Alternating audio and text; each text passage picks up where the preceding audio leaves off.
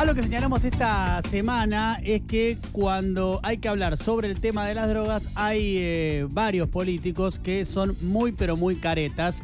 En esta semana vimos muchos exponentes de Juntos por el Cambio, pero está claro que no solamente están en ese espacio político, también los hay en el frente de todos. Por algo es que cuesta tanto avanzar con una legislación seria y una legislación necesaria que modifique a la actual en materia de drogas, como lo que pasa en la Argentina. Em, hubo declaraciones de, todo tipo, varias ya las leímos en este programa, las escuchamos, no hace falta ahora eh, recordarlas, pero fueron a partir de los folletos que el fin de semana repartió el municipio de Morón dentro de su política de reducción de daños. No vamos a hablar sobre este tema ni meternos otra vez con esa explicación porque me parece que es un tema ya cerrado, pero sí tengo la impresión que a partir de todas esas declaraciones que escuché, la síntesis se puede resumir en una suerte de combo, ya que hablamos de drogas, megafalopa, de eh, moralina, de prejuicio, de ignorancia, de doble moral, de simplificar un tema que es muy complejo y también de utilización política. O sea, todos esos ingredientes tiene el combo mega falopa que escuchamos esta semana de varios dirigentes políticos, en este caso de la oposición. Está claro que el tema de las drogas es un tema serio y hay que discutirlo sin hipocresía. Digo, es un tema serio porque son eh, numerosos los casos que terminan en abuso y otros tantos también en dependencia, con las consecuencias que ya sabemos que tiene la dependencia de las drogas. Pero también, cuando hablamos sin hipocresía, tenemos que reconocer, y esto nos lo enseña la historia, de que no existe ninguna sociedad en la historia de la humanidad que no haya consumido drogas. Puede gustar o no esto, te puede molestar o no, pero lo que no podés es negar o chocar con la realidad. Es así.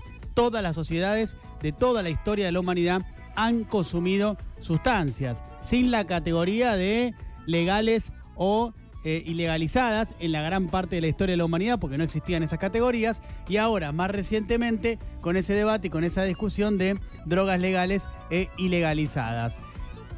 Si la gente consume sustancias, legales o ilegalizadas, la pregunta que deberíamos hacernos es, bueno, ¿qué hacemos con esa realidad? Porque es una realidad. Como teníamos, ¿se acuerdan la discusión también con el aborto? Que era obvio que no había ninguna mujer que quería llegar a la situación de tener que abortar. Pero en caso de que llegara, tenía que tener el derecho de poder decidir si quería hacerlo. Bueno, una realidad. ¿Y qué hicimos con esa realidad? Legislamos, obtuvimos una ley y ahora existe ese derecho. ¿Qué hacemos entonces? ¿La negamos la realidad esa de las drogas o trabajamos con múltiples políticas en distintos planos? Si lo abordamos con seriedad, que me parece que es lo que hay que hacer, se tienen que diseñar políticas, que hay varias, por cierto, pero debería profundizarse esa línea, para los distintos planos, que los podríamos sintetizar esquemáticamente, simplemente para representarnos la dimensión del problema entre uso, abuso y dependencia de una sustancia.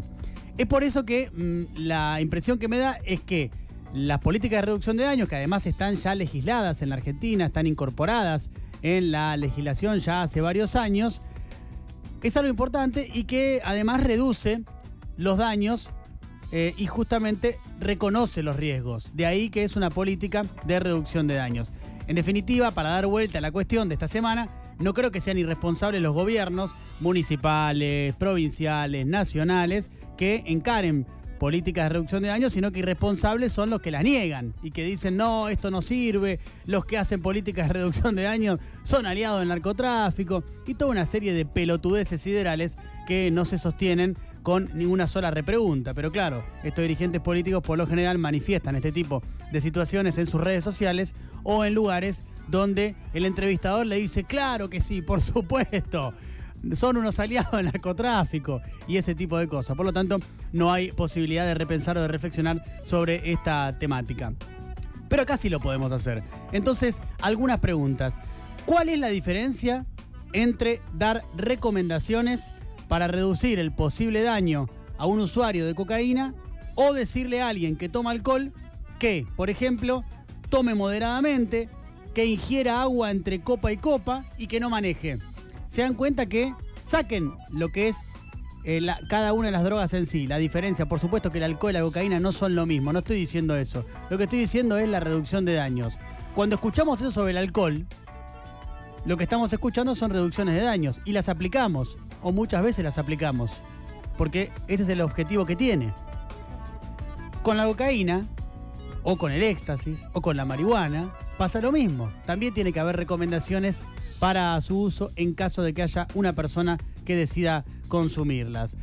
La verdad que otra cuestión que me parece relevante es no perder el tiempo en estas pelotudeces, ¿no? En entrar en la discusión de algo que ya está saldado en el mundo, que es la política de reducción de daño. Discutamos lo que hay que discutir de verdad y lo que hay que repensar, y es que hay una política que fracasó en todo el planeta y que además empeoró sideralmente la situación. Y esa política que fracasó y que empeoró todo es el prohibicionismo y la etapa superior del prohibicionismo que es la guerra contra las drogas. El prohibicionismo, para que se entienda bien, si bien su nombre me parece que ya nos da una aproximación bastante acabada, es la ilegalización y la penalización de algunas drogas.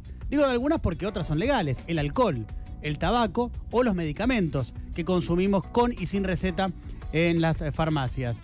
Y la guerra contra las drogas, que nació en los Estados Unidos a fines de eh, los 60, para ser más precisos, en 1971, durante la presidencia de Richard Nixon, es la profundización del prohibicionismo.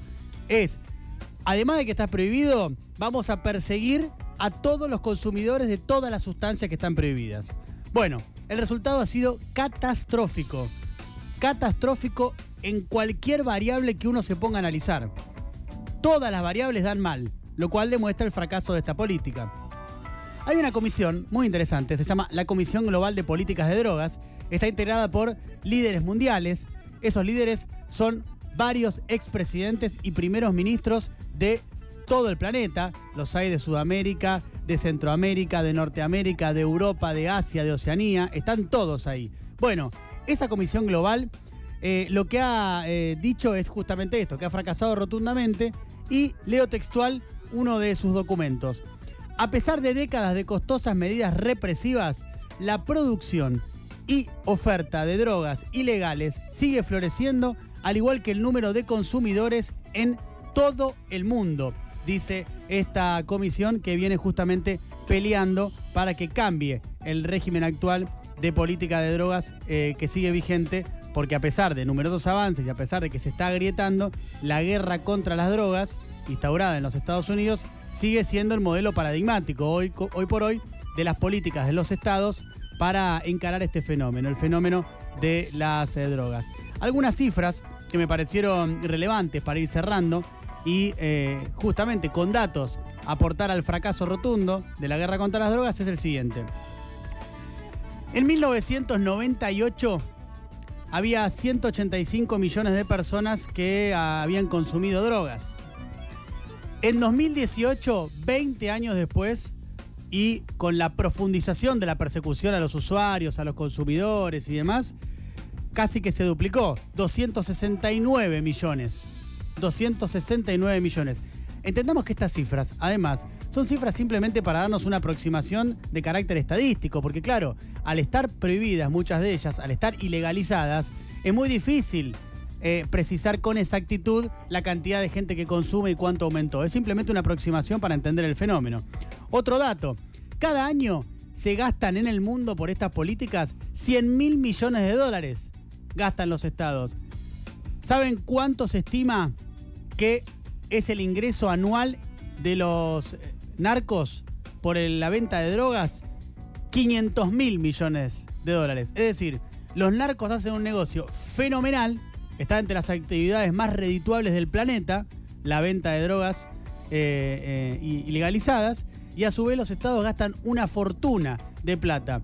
Y todo para un tremendo fracaso, porque no sirve absolutamente para nada la política vigente más que para complicar aún más la situación.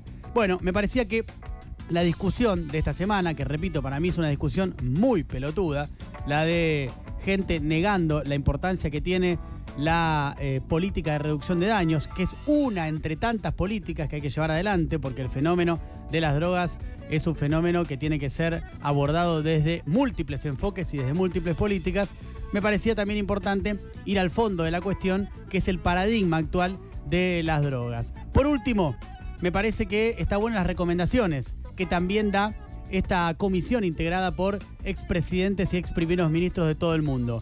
Algunos puntos. Recomendaciones. Despenalizar el consumo y la posesión de drogas para uso personal. Invertir en la prevención del consumo de drogas. Proporcionar tratamientos accesibles y servicios de reducción de daños. Miren, ahí está. Y avanzar hacia la plena regulación de todos los mercados de drogas mediante una protección justa de las personas marginadas y vulneradas. Bueno, esto es lo que eh, recomienda esta, esta entidad, esta ONG. Em, es momento de eh, tomar el tema con más seriedad, de encararlo en serio, de no ser caretas, de no salir con discursos banales, con frívolos, llenos de prejuicios, de ignorancia, menos si sos un dirigente político porque tenés una responsabilidad en la sociedad en la que vivís y sería momento ya de profundizar un debate que apunte a cambiar la política actual de drogas que solo beneficia, como dijimos recién, a los narcotraficantes y a los cómplices que tienen en la fuerza de seguridad, en la justicia y también en la política.